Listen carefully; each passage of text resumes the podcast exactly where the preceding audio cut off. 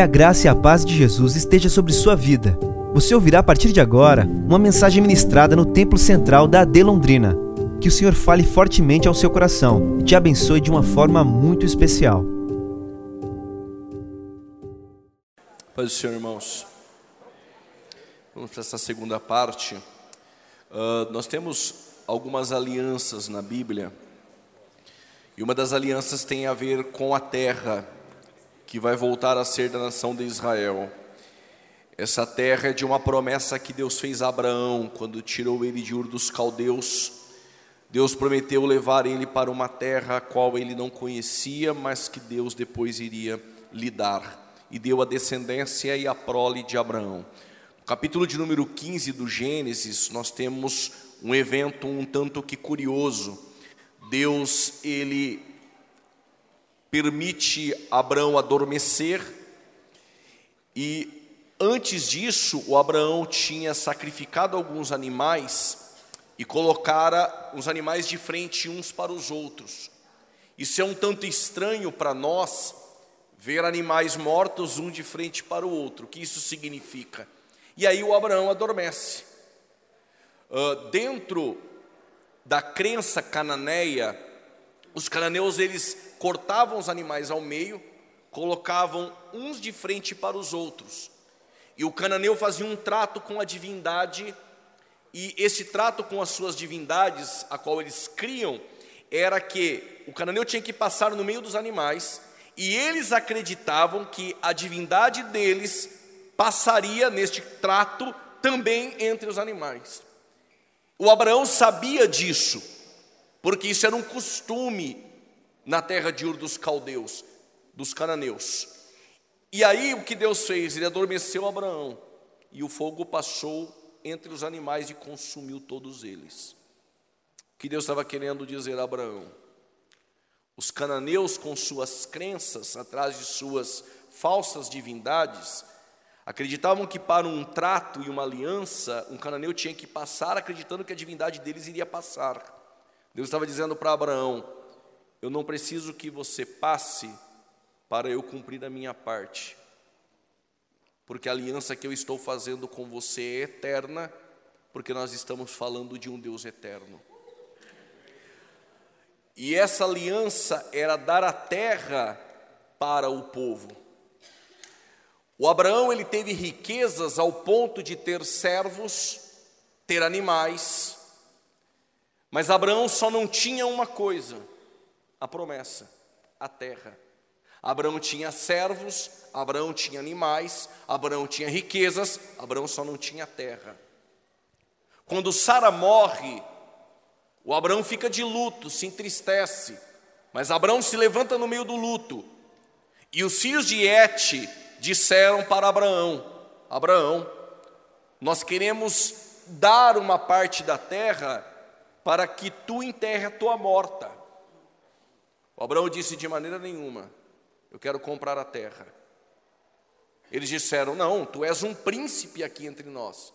A terra era a terra de Hebron. Hebron, se você for hoje, é dominada pelos árabes. E ali é o sepulcro de Abraão e mais seis pessoas, em Macpela. E há uma placa lá, aqui foi sepultado Abraão. É um ponto turístico ali. Há vendas de coisas naquele lugar ali, mas é dominada pelos árabes. E quando os filhos de Et disseram que iriam dar a terra para Abraão, Abraão falou: Não, eu quero comprar a terra, porque a terra era uma terra politeísta. E Abraão sabia que a escritura da terra era o sepulcro. A escritura do seu imóvel é um papel e um cartório. Naquele tempo, no Oriente, a escritura da terra era um sepulcro, ou seja, o sepulcro de Sara era a garantia da terra de Canaã. Abraão conquistou no meio do luto. Abraão poderia voltar atrás, mas no meio do luto, Abraão conquistou algo que até o momento ele não havia conquistado. Vocês estão entendendo o que Deus está dizendo? No meio da dor e do luto, Deus pode abrir uma oportunidade para você conquistar algo que até o momento você não conquistou. O que eu quero dizer para você é que o sepulcro de Sara era a garantia da terra de Canaã. Então a tensão teológica que existia foi suavizada. Deus não tomou terra, a terra foi conquistada no meio do luto quando Abraão comprou o sepulcro. O sepulcro de Sara, no meio da dor e do luto, é a garantia da terra. Mas se você for em Jerusalém, há também um sepulcro. E no meio da dor e do luto, nós conquistamos algo que até o momento nós não havíamos conquistado. Se você for lá também há uma placa, ele não está mais aqui. O sepulcro de Sara é a garantia da terra de Canaã. O sepulcro vazio no meio da dor e do luto que só durou três dias, também é a garantia de uma nova terra e de novos céus. A promessa da terra de Abraão, hoje Israel, ele ocupa uma parte somente. Os árabes dominam a maior parte, mas essa terra será devolvida no milênio. Quando você lê o livro de Ruth, por exemplo, e eu escrevi falando sobre isso, com lições práticas no livro de Ruth, mas eu trabalho com uma tipologia de Elimeleque como Adão. Quando ele desce para Moabe, ele sai de Belém, casa do pão, e ele perde a terra porque ele empobrece. Então a terra passa para a mão do poceiro, como está em Levítico, capítulo 25 e 26. Só que a terra não pode ser do poceiro perpetuamente, diz o texto. Salmos 24, 1 porque a terra pertence ao Senhor. Quando Elimeleque empobrece, desce para Moabe e morre, ele perde a terra. Quando Adão peca, ele perde a terra. A terra passa para o poceiro e o poceiro é Satanás. O que acontece? Precisa de um parente remidor de Adão ou de Elimeleque para redimir Ruth para que a terra seja devolvida. Ruth é a igreja mas ela desce a eira. E quando ela desce a eira, comandada pelo conselho de Noemi, ela tira as sandálias de Boaz. Boaz está dormindo. E quando ele está dormindo, nos pés dele há uma mulher. Quando ela tira as sandálias, isso é significativo dentro da cultura de Israel. Uma mulher tirando as sandálias dos pés de um homem, ela está dizendo para ele: Me redime. Deuteronômio 25, versos 10, a lei do liverato. Se morreu o irmão, o outro irmão, ele tem que fazer com que dê sequência à descendência, assim como Tamar. O Er não quis dar sequência ao seu irmão, Deus o matou. E essa lei, ela foi estabelecida depois por Deus em Moisés. Então o Boaz, ele tem que redimir Ruth. Mas em Deuteronômio 25, versos 10 diz assim: que se a mulher tirar as sandálias do parente remidor e ele não quiser redimi-la, ela cospe na face dele, vai até o juiz da cidade e diz ao juiz: Ele não quis me redimir. O juiz da cidade pede para que os homens vão até a casa daquele que não quis redimir e escreva no umbral da casa. Assim se fará a casa do descalçado. Por isso esse livro se chama a Casa do Descalçado. Detalhe: Israel cuspiu no rosto do seu Boaz, mas não porque o Boaz não quis redimir Israel, porque não entenderam que ele era o parente remidor. Só que Ruth, quando tira as sandálias dos pés de Boaz, ele olha para ela e diz: Todo mundo sabe que tu és uma mulher virtuosa.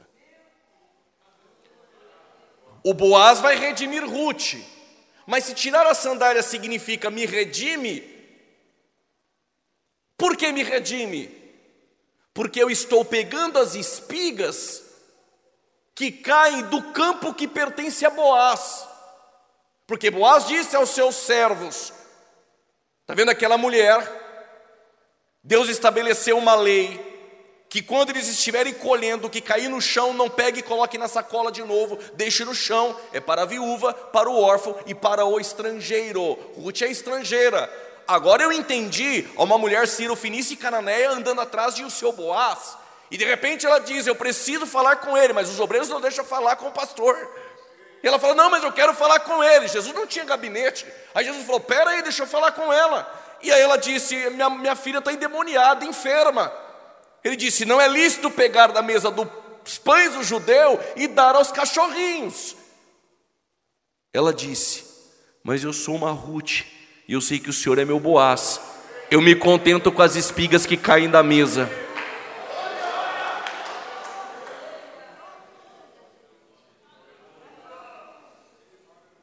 Será que é por isso que João Batista diz: Eu não sou digno nem de desatar?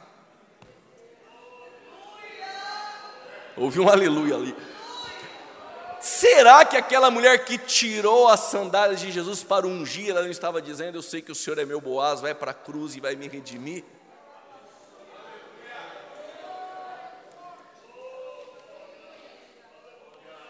Quando ela tirou as sandálias de Boaz, Boaz falou: Eu sei que você é uma mulher virtuosa, mas Boaz não poderia redimi-la naquele momento. O texto diz que Boaz foi falar com o fulano. Eu ganhei na padaria um café bem quente e aquele queijo de Minas.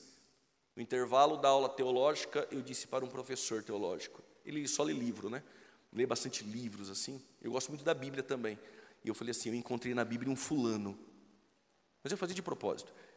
Aí ele falou: na Bíblia não tem fulano. Eu falei: tem fulano. Ele falou: ah, você está brincando, tem um fulano na Bíblia. Eu falei: tem um fulano. Ele falou: se tiver o fulano, eu pago para você uma coca. Eu falei assim: se eu falar que tem o fulano, mostrar onde está, quem é o fulano e dar a revelação, eu quero um café quente e aquele queijo de Minas. Ele falou: combinado. Abri em Ruth capítulo 4, versos 1. E disse Boaz ao fulano: Redime ela tu. Está fulano aqui? Não põe a outra tradução, não, põe a do fulano. Vocês querem saber quem é o fulano? O fulano provavelmente é o irmão mais velho de Boaz. O irmão mais velho tem o direito de redimir porque ele é o primogênito. Sabe o que, que o fulano falou para Boaz? Eu não posso redimi-la. A expressão é para que não dane a minha herdade. Segundo o Talmud, ele não pode redimir Ruth porque ele já tem uma mulher. E aí eu escrevendo esse livro, eu falei, entendi. Deus não poderia redimir a igreja. Quem tem que redimir é Cristo. Porque Deus já tem uma esposa. É Gomer.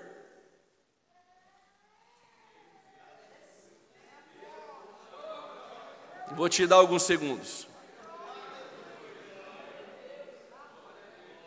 Como ela é Gomer, então redime tu. O boss falou: então vou redimir. Cristo foi redimir o Ruth e a igreja. Qual é o testemunho da remissão?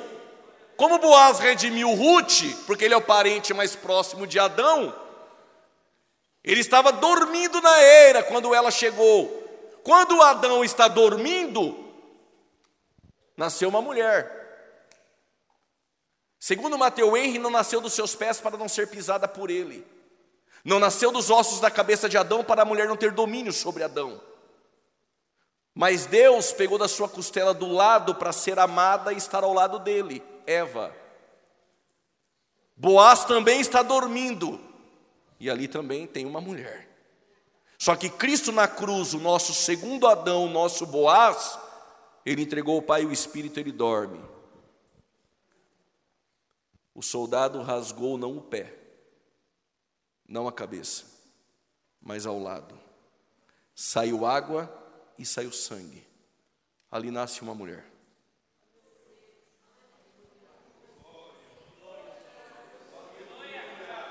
Paulo diz: Vou te contar um mistério.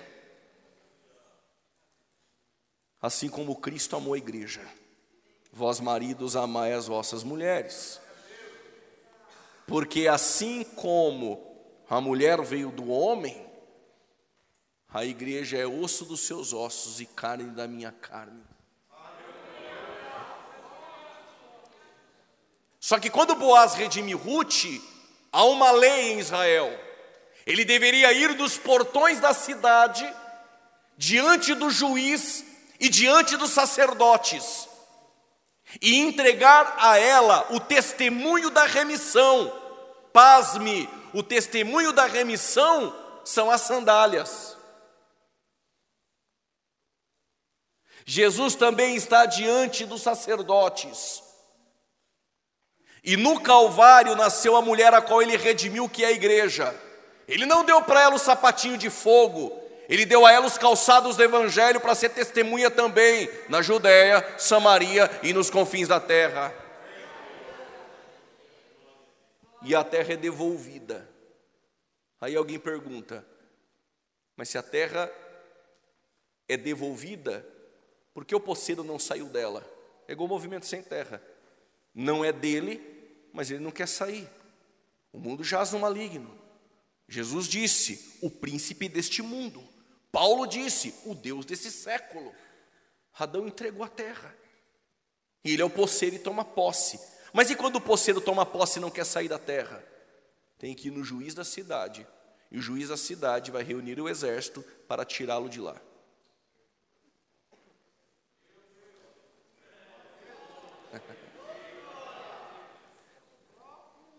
Quando Cristo pegou o livro selado, a escritura está na mão dele. A qualquer momento ele reúne o seu exército. E em breve a gente vem com ele tirar o poceiro da terra. Está ficando bom. Tem essa aliança abrâmica da terra, vai ser devolvida. Pode habitar quem for lá. Uma hora essa terra vai ser devolvida no milênio para Israel, quando Cristo destruir as nações. Mas também tem uma outra aliança, e essa é a aliança davídica. É a aliança que Deus fez com Davi quando Natã, em 2 Samuel capítulo 7, versos 13, disse que o reino de Davi seria um reino eterno. E no milênio, Cristo vai reinar literalmente, é um reino eterno, da descendência de Davi. Então Ruth se casa com Boaz, tem um filho chamado Obed. Obed tem um filho chamado Jessé. Jessé tem um filho chamado Davi. E Jesus do reino eterno vem da linhagem de Davi. Só que quando você lê a genealogia de Mateus e de Lucas, você fica perplexo. Porque uma genealogia me parece falar de Maria e a outra parece falar de José. Só que da linhagem de José, a sua descendência tem Salomão. E se eu perguntar aqui essa noite, Jesus veio de qual filho de Davi? Eu não sei aqui, mas aonde nós damos seminário, de forma majoritária, 80, 90% vai dizer, veio de Salomão. Claro, Salomão tem cavalos, Salomão teve um palácio, teve riquezas, Todas as delícias que os filhos dos homens quiseram, ele teve. Nada ele negou aos seus olhos. Ele teve servos dentro e fora de casa, cantores dentro e fora de casa. Mas depois ele descobriu que debaixo do sol tudo é vaidade, que o fim do homem é temer a Deus. Mas todo mundo vai dizer: Jesus veio de Salomão. Claro que não. Da linhagem de Salomão vai vir o último rei da sua linhagem, que é Zedequias. E Zedequias foi amaldiçoado que da casa dele não se levantaria outro rei. Satanás deve ter pulado de alegria e dito: então o Messias não vem de Salomão.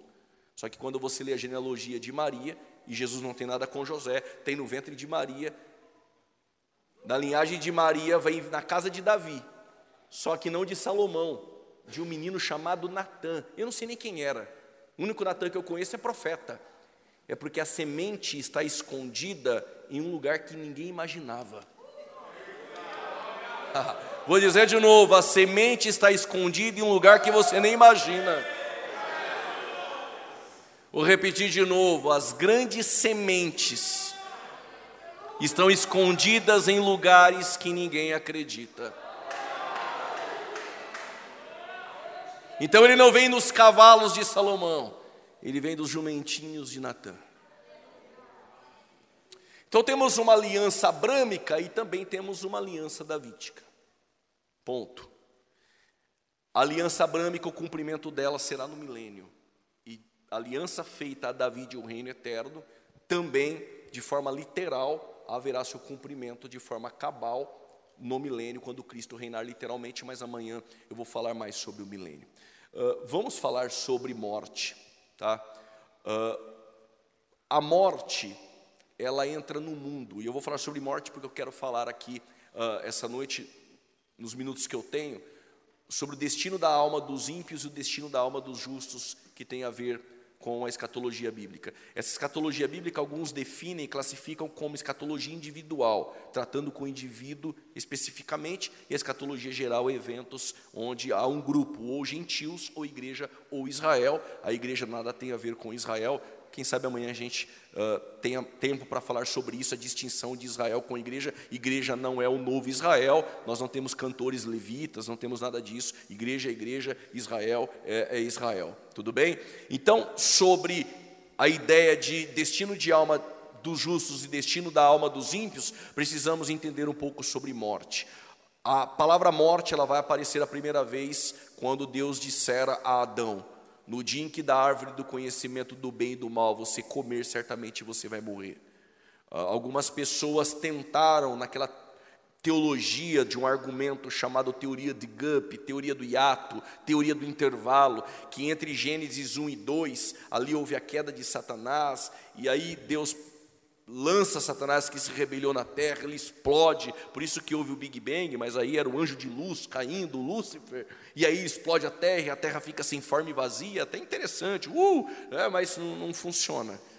Em hebraico, ali a ideia, a terra é, sem forma e vazia, não é gramaticalmente em hebraico uma ideia de que a terra ficou por causa de um evento que aconteceu, e esse evento aí seria a queda de Satanás como anjo de luz que explode a terra. Imagine Deus lançando Satanás na terra, explode a terra perfeita, e Deus coloca a mão na cabeça e olha o que, que eu fiz. A terra agora explodiu, agora vou ter que fazer tudo de novo, por causa disso ela ficou sem forma e vazia. Não tem isso, e aí alguns ainda vão dizer que os dinossauros estavam ali, eles morreram tentando compatibilizar a Bíblia com a ciência. Ora, se houve morte de dinossauros, então a morte é antes de Adão. O que fazer com Romanos 5,12?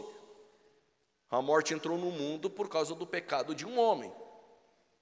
Porque a morte é consequência do pecado. O pecado entrou no mundo por causa de Adão e logo então a morte, ela passa a todos os homens como pecado. E quando o Adão ele peca, entra três tipos de morte no mundo: morte física, morte espiritual e morte eterna.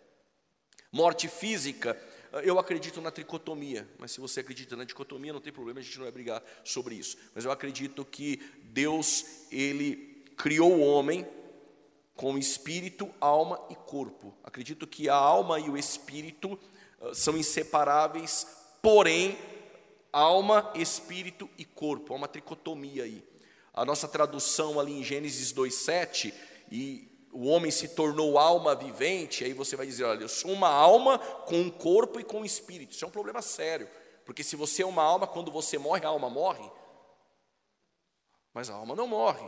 E nós temos uma série de textos, amanhã eu vou falar sobre isso. Mas Mateus 10, 28, uh, não temer aquele que pode matar o corpo, mas que não pode matar a alma. A alma não morre. E a tradução da NAA, ela é mais favorável no versículo de Gênesis 2,7. O homem não se tornou alma vivente, o homem se tornou um ser vivente. Aí fica melhor, um ser composto de espírito, alma e corpo. Por que estou dizendo isso? Porque na morte física é quando a alma abandona o corpo. E a alma tem um destino, tanto do ímpio quanto do justo. O que é a morte eterna? É o dano da segunda morte, a separação eterna da alma para com Deus. E o que é a morte espiritual? Quando Adão peca, ele morre espiritualmente, porque fisicamente ele vai morrer com 930 anos. Então todos nós nascemos mortos em pecado, ou seja, o espírito humano do homem sem Deus é morto. Nós nascemos com o espírito humano morto, inativo. Ou seja, precisamos em algum momento da vida nascer de novo, para que o Espírito Santo habite no espírito humano, para que ele possa ter vida. Então, aquela ideia de que eu nasci no berço evangélico, bom, não tem lugar nenhum que vende esse berço. Aqui em Londrina não, não vende, no Brasil, em lugar nenhum do mundo você compra um berço evangélico. Você pode ter nascido em um lar cristão, bonitinho, vindo para a igreja, mas você nasceu morto espiritualmente, todos pecaram e destituídos estão da glória de Deus. Em algum momento você teve que confessar a Cristo para que o Espírito Santo habitasse no espírito humano.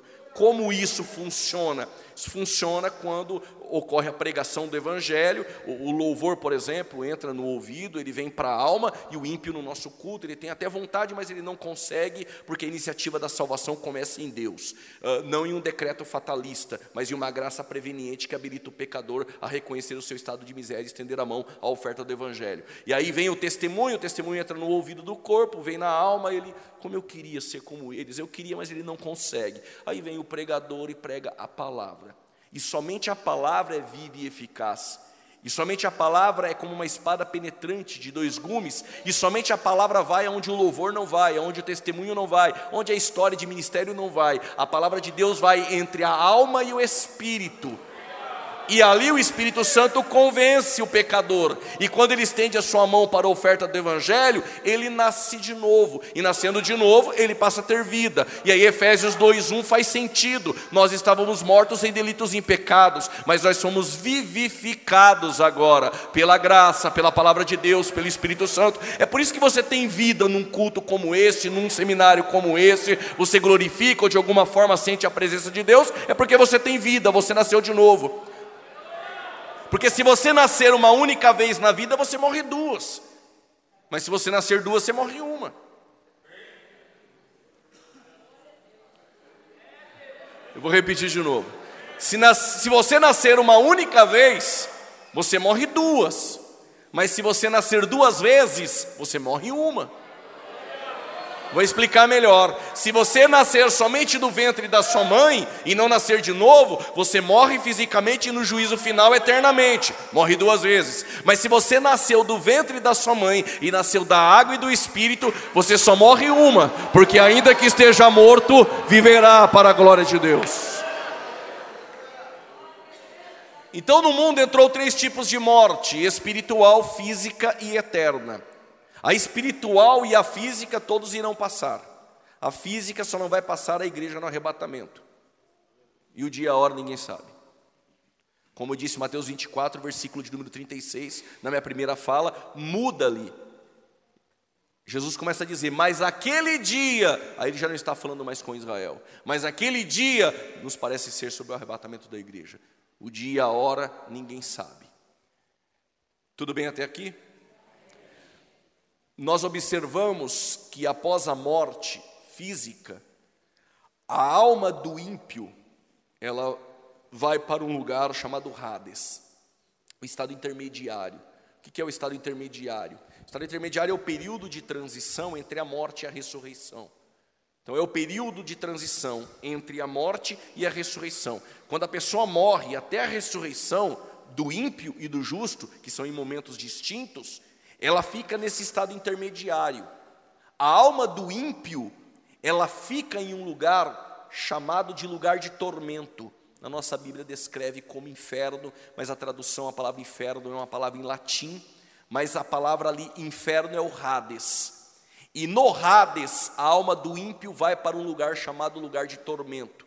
Esse lugar é descrito em Lucas 16, versículo 19 a seguir. Alguns vão dizer que ali é uma parábola, eu não vejo como parábola. Primeiro ponto, por que eu não vejo como parábola? Ah, mas na minha Bíblia, na epígrafe, no prólogo, aqui no título, está a parábola do rico e do Lázaro. Mas nos originais, os autógrafos, não estava eh, esses títulos e epígrafes. Isso foi colocado pelo tradutor. Aliás, a Bíblia, quando foi escrita, ela não era escrita dividida em capítulos ou versículos. Isso foi pelo tradutor. E aí ele colocou a epígrafe e o prólogo. A parábola não trabalha com nomes próprios. E este texto trabalha com o nome de um Lázaro que não é de Betânia, e de Abraão, inclusive Abraão, um nome significativo e acentuado dentro do contexto judaico e também para nós. Então me parece não ser uma parábola, mas a palavra parabolé ou machal em hebraico é colocar ao lado, pegar coisas complexas e simplificá-las. Ainda que fosse uma parábola, Jesus está colocando do lado uma história que ele conta para trazer uma verdade que é complexa, mas para simplificar para o seu público aquele que ouve. Mas ao meu ver não é uma parábola. E a alma do ímpio vai para um lugar de tormento nas partes baixas da terra. Detalhe: este lugar de tormento tem consciência nele? Claro que sim. Ninguém vai ser atormentado por aquilo que não sabe.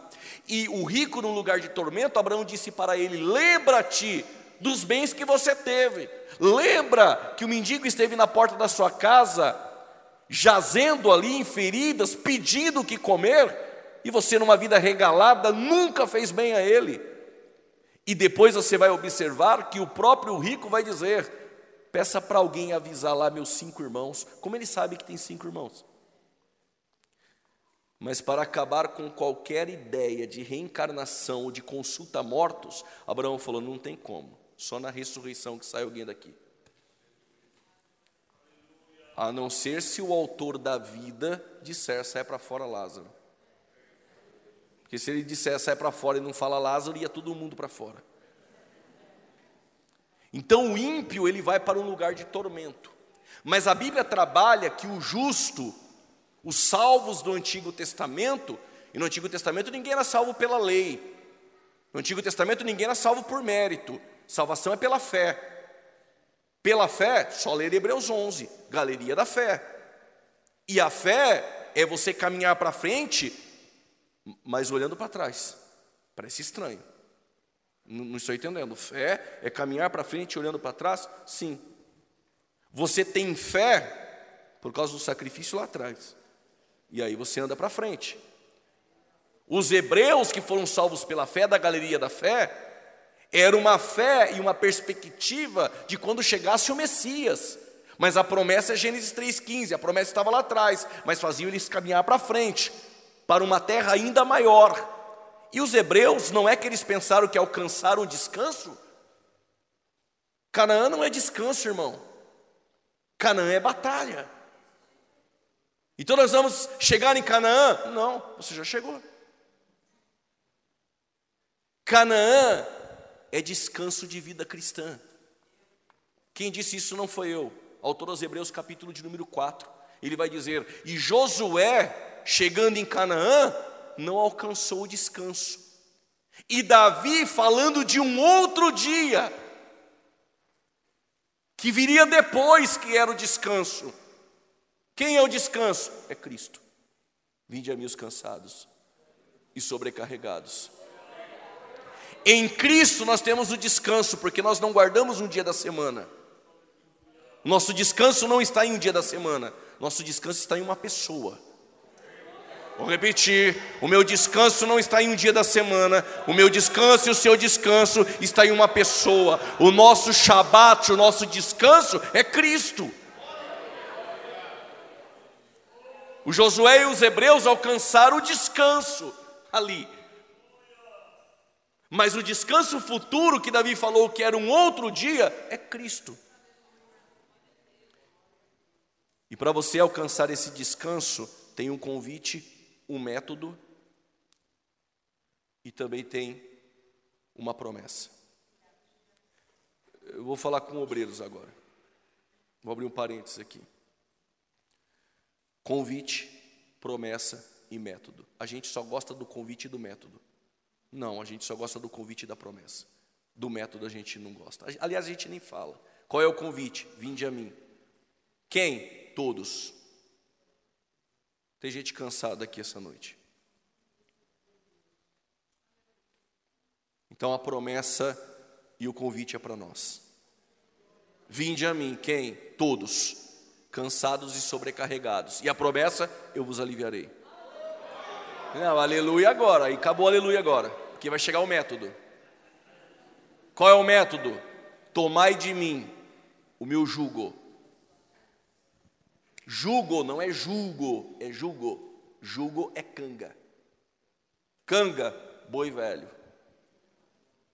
Boi velho sabe como andar. Boi velho não anda rápido, mas boi velho também não para. Ele trabalha.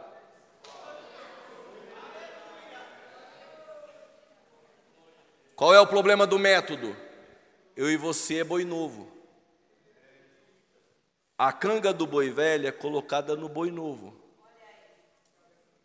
O problema é que os novos querem correr muito. Mas o boi velho que trabalha anos sabe que não adianta a velocidade. E o boi novo, ele quer correr no tempo dele. Então ele quer correr à frente do boi velho. A canga aperta, machuca aqui, ó. Aqui em Londrina não tem isso. Mas aí o que ele faz? Se não é da minha velocidade, do meu jeito, eu empaco também, não faço. Boi velho arrasta, ele machuca. Vai ficar machucado até quando aí no reino?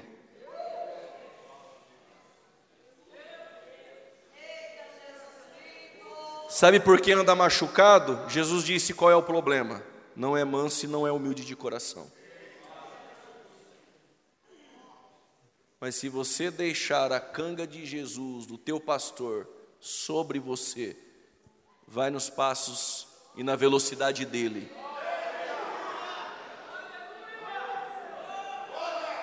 Se você parar, ele vai te arrastar porque não tem como voltar para trás. E na tua velocidade não é na tua velocidade, é no tempo dele. Vocês estão entendendo? Os justos do Antigo Testamento, pela fé, e foram mortos, para onde foram as almas deles? De Adão até a cruz de Cristo, até o seio de Abraão. O seio de Abraão era o lugar onde ficavam a alma dos justos no Antigo Testamento. E do lado o lugar de tormento, mas entre o lugar de tormento e o seio de Abraão, um abismo. E esse abismo é chamado de tártaro, não tem nada a ver com o seu dente. O tártaro é uma palavra emprestada da mitologia grega, e essa palavra aparece uma única vez na Bíblia, 2 Pedro 2,4.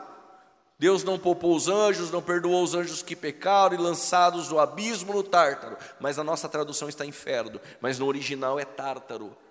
Tártaro é o abismo onde alguns demônios estão ali aprisionados.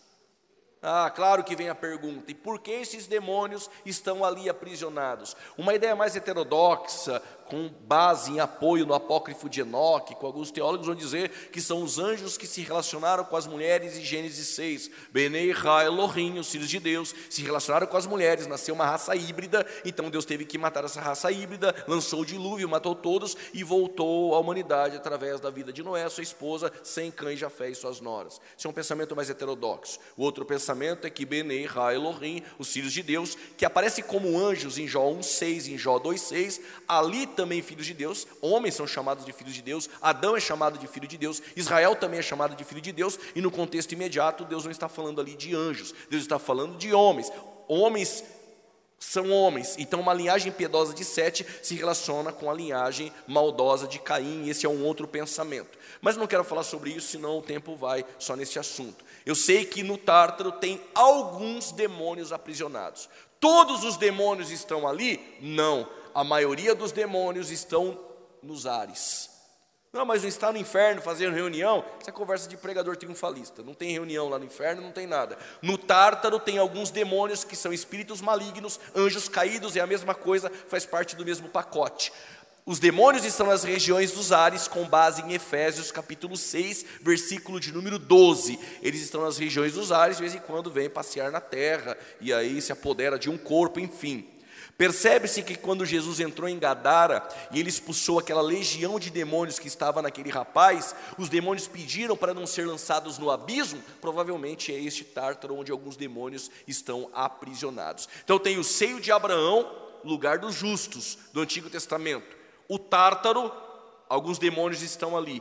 Esses demônios vão sair dali um dia? Claro que irão sair no toque da quinta trombeta, um ser vai descer do céu, vai receber uma chave, vai abrir o poço do abismo, e esses demônios irão sair de lá. Eu só conheço o nome de um, que é Abaddon Apolion, é, é, é, um só, mas está em hebraico e grego Abaddon Apolion.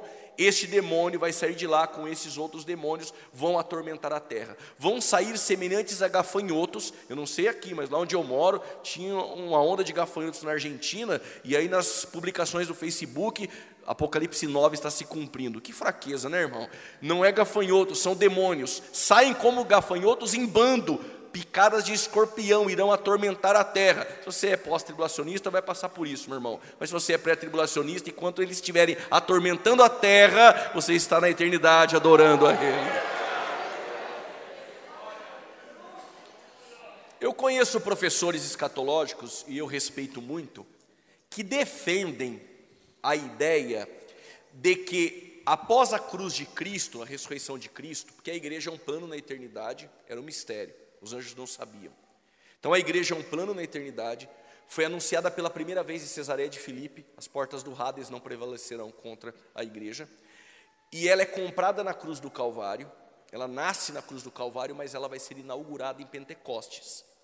Após a ressurreição de Cristo, este que vos fala entende que todos que morrem após a ressurreição de Cristo, as almas não vão mais para o seio de Abraão.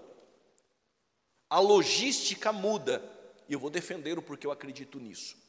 O seio de Abraão, com base no texto de Lucas, capítulo 16, do versículo 19 a seguir, mostra que o seio de Abraão está nas partes baixas da terra e que o lugar de tormento está ao lado, e há um abismo no meio que nós já identificamos como Tártaro. Por que eu acredito que a logística do seio de Abraão mudou? Porque o Paulo vai dizer o seguinte, 2 Coríntios capítulo 12, do versículo 4 ali a seguir. Conheço um homem que no corpo ou fora do corpo eu não sei, Deus o sabe. Ele está falando dele mesmo. Foi ao terceiro céu no paraíso. Ponto. Então Paulo está dizendo para mim que o paraíso não é mais no seio de Abraão, que o paraíso é no terceiro céu. Só que quando Jesus está na cruz, ao lado tem um malfeitor. E o Pilatos colocou aquela placa: Este é o rei dos judeus. E aí o malfeitor que está ao lado provavelmente viu aquele panfleto evangelístico e pensou: olha, se ele é o rei dos judeus, ele tem um reino. No original, lembra-te de mim então quando vieres no teu reino. Jesus olhou para ele e disse, em Lucas 23, 43, na verdade eu te digo, hoje mesmo estarás comigo no paraíso. Quem colocou vírgula aí é adventista testemunho de Jeová. Hoje mesmo estarás comigo no paraíso. Ele não disse, te digo hoje, que vai estar um dia. Ele está dizendo, hoje mesmo estarás comigo no paraíso. Então o paraíso não é mais no seio de Abraão. O paraíso identificado por Paulo é no terceiro céu. Quando eu me reporto Apocalipse capítulo 6, versículo 9 e 10, no período tribulacional, mártires que não vão se marcar com a marca da besta, que vão ser convencidos e irão se converter através do Espírito Santo, nós vamos falar sobre isso. Esses, quando forem mortos, o texto diz: as almas clamam debaixo do altar. Então, após a morte, a alma do justo é no terceiro céu. Em Apocalipse diz debaixo do altar. Então, ao meu ver, a logística mudou. O seio de Abraão já não é mais aqui. Concordo com você que Efésios capítulo 4, versículo 8 e 9 ali a seguir, que levou cativo o cativeiro. Esse texto por si só, não dá para apostar todas as fichas com esse texto. Mas eu entendo que Jesus levou este seio de Abraão ao terceiro céu no paraíso, que é o lugar onde a alma do justo vai. Então, após a ressurreição de Cristo, aquele nosso irmão em Cristo Jesus que veio a morrer por algum motivo, o corpo foi levado para a sepultura no cemitério, ou os que morreram no Titanic, o corpo se perdeu nas águas. A alma, no momento da morte do justo, a alma vai para o terceiro céu uh, no paraíso. O apóstolo Paulo, quando ele andava por Roma, vamos supor que aqui fosse Roma e o Paulo estivesse andando e ele percebeu que aqui nesse púlpito tem um selo aqui. Esse selo é de Roma. Isso aqui é propriedade de Roma. Quando colocaram Jesus no sepulcro, rolaram uma pedra, e os judeus, dizendo que os discípulos poderiam roubar o corpo, pediu apoio aos romanos, e os romanos colocaram um selo lá, ou seja, propriedade de Roma, eles estão cuidando. E aí, Paulo olhando isso em Roma, esse selo, o Espírito Santo deu uma revelação para ele. O Espírito Santo é um selo. Efésios 1,13, nós somos selados. 2 Coríntios capítulo 1, versículo 21 e 22. Ele nos conhece porque nós temos um selo. Então, quando um cristão ele morre, a morte, os demônios não podem levar a alma dele para o lugar de tormento. Porque quando ela vai fazer isso, ela encontra um selo. Propriedade exclusiva de Jesus Cristo. Não toque, não toque. É mais ou menos assim. Tamar está gestante. Quem é o pai das crianças? É o sogro, é Judá. Mas quando ele foi ter relações com ela, quando ela se vestiu de prostituta, ele deu alguns elementos significativos dentro do contexto judaico: cajado, lenço e selo. Aí chegaram a Judá e disseram: Tua nora está grávida, ela cometeu adultério. Não acredito. É, e vamos queimá-la. Então pode acender a fogueira. A fogueira já está acesa, mandaram chamar Tamar. Quando vão matar Tamar, ela disse: Conhece tu isso aqui? Ela tem o um selo.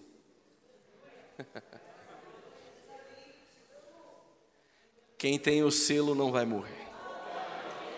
Porque ainda que seja morto, viverá.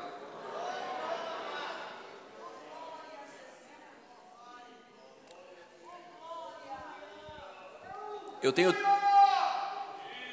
Eu tenho três minutos, acredito que é isso, três ou quatro minutos. Uh, e nós vamos falar amanhã sobre existe consciência após a morte. É, irmã, porque se eu contar tudo hoje, vocês não vêm. Ou se eu contar tudo, também não sou chamado outra vez. Que a primeira vez em Londrina já fiquei apaixonado.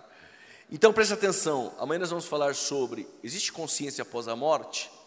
Arrebatamento da Igreja Tribunal de Cristo, Bodas do Cordeiro, período tribulacional, uh, Batalha do Armagedon, Milênio, Gog e Magog, Juízo Final, Novos Céus e Nova Terra, e Nova Jerusalém que desce ataviada. Tudo bem? Amanhã nós vamos trabalhar essas questões. Uh, só que eu queria aproveitar para falar algo que está acontecendo aqui dentro do ventre de Tamar. Posso sim ou não? Não tem ultrassom naquele tempo, então eu não sei como funcionava, mas as irmãs mais antigas devem saber isso. Ela olha para a barriga, se a barriga é pontuda, é mais redonda, sabe se é gêmeo, se é mulher, se é menino, sabe tudo. Então naquele tempo eu acho que era assim. Tamar tem gêmeos. Olha que interessante. A parteira fica do lado de fora para fazer o parto. Mas no ambiente do lado de dentro do ventre de Tamar tem duas crianças. Tem Pérez e Zerá. A parteira fica esperando com uma fita na mão. O primeiro que sai, ela coloca a fita no seu braço. É o primogênito. Para saber quem é o primogênito que nasceu primeiro. Detalhe: o Zerá colocou a mão para fora. A parteira colocou a fita. Ele voltou com a mão para dentro.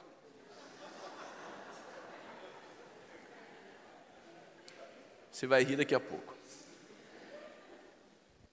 Tem coisas que Deus estabelece que não muda o homem.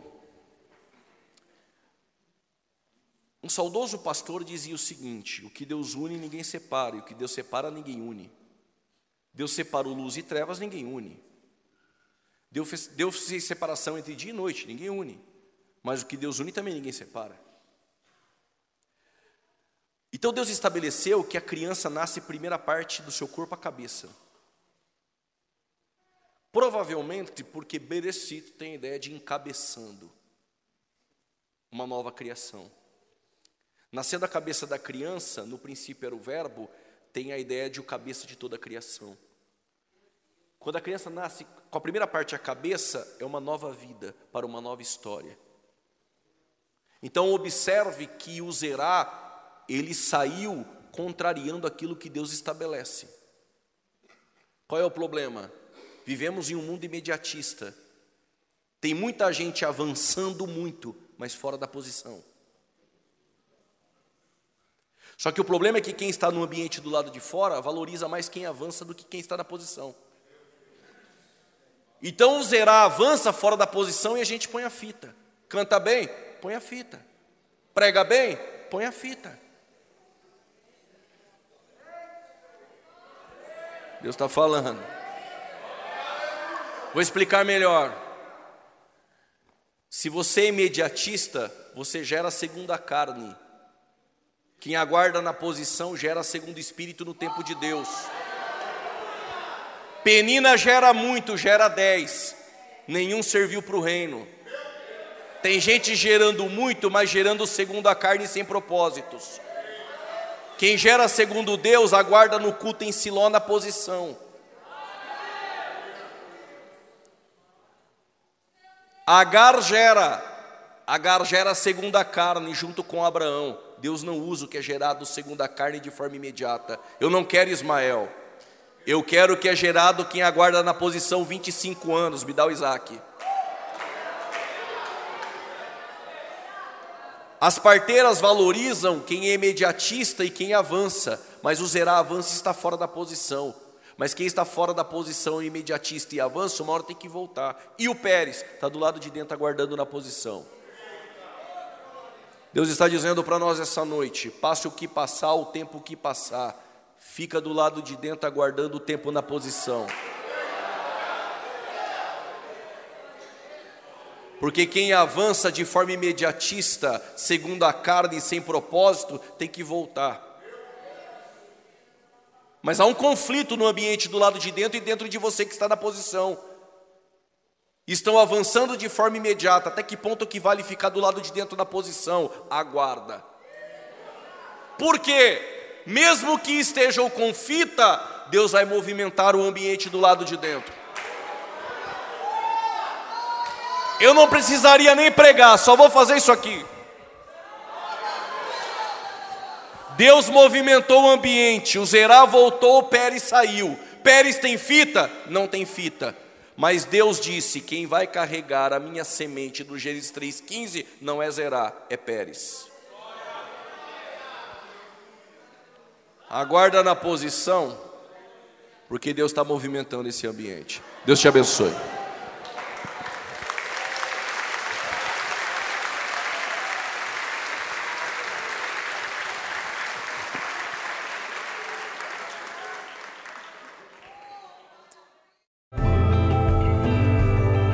Essa foi uma mensagem ministrada no Templo Central da AD Londrina. Acesse nossas redes sociais no Facebook, Instagram e YouTube e fique por dentro de tudo o que está acontecendo.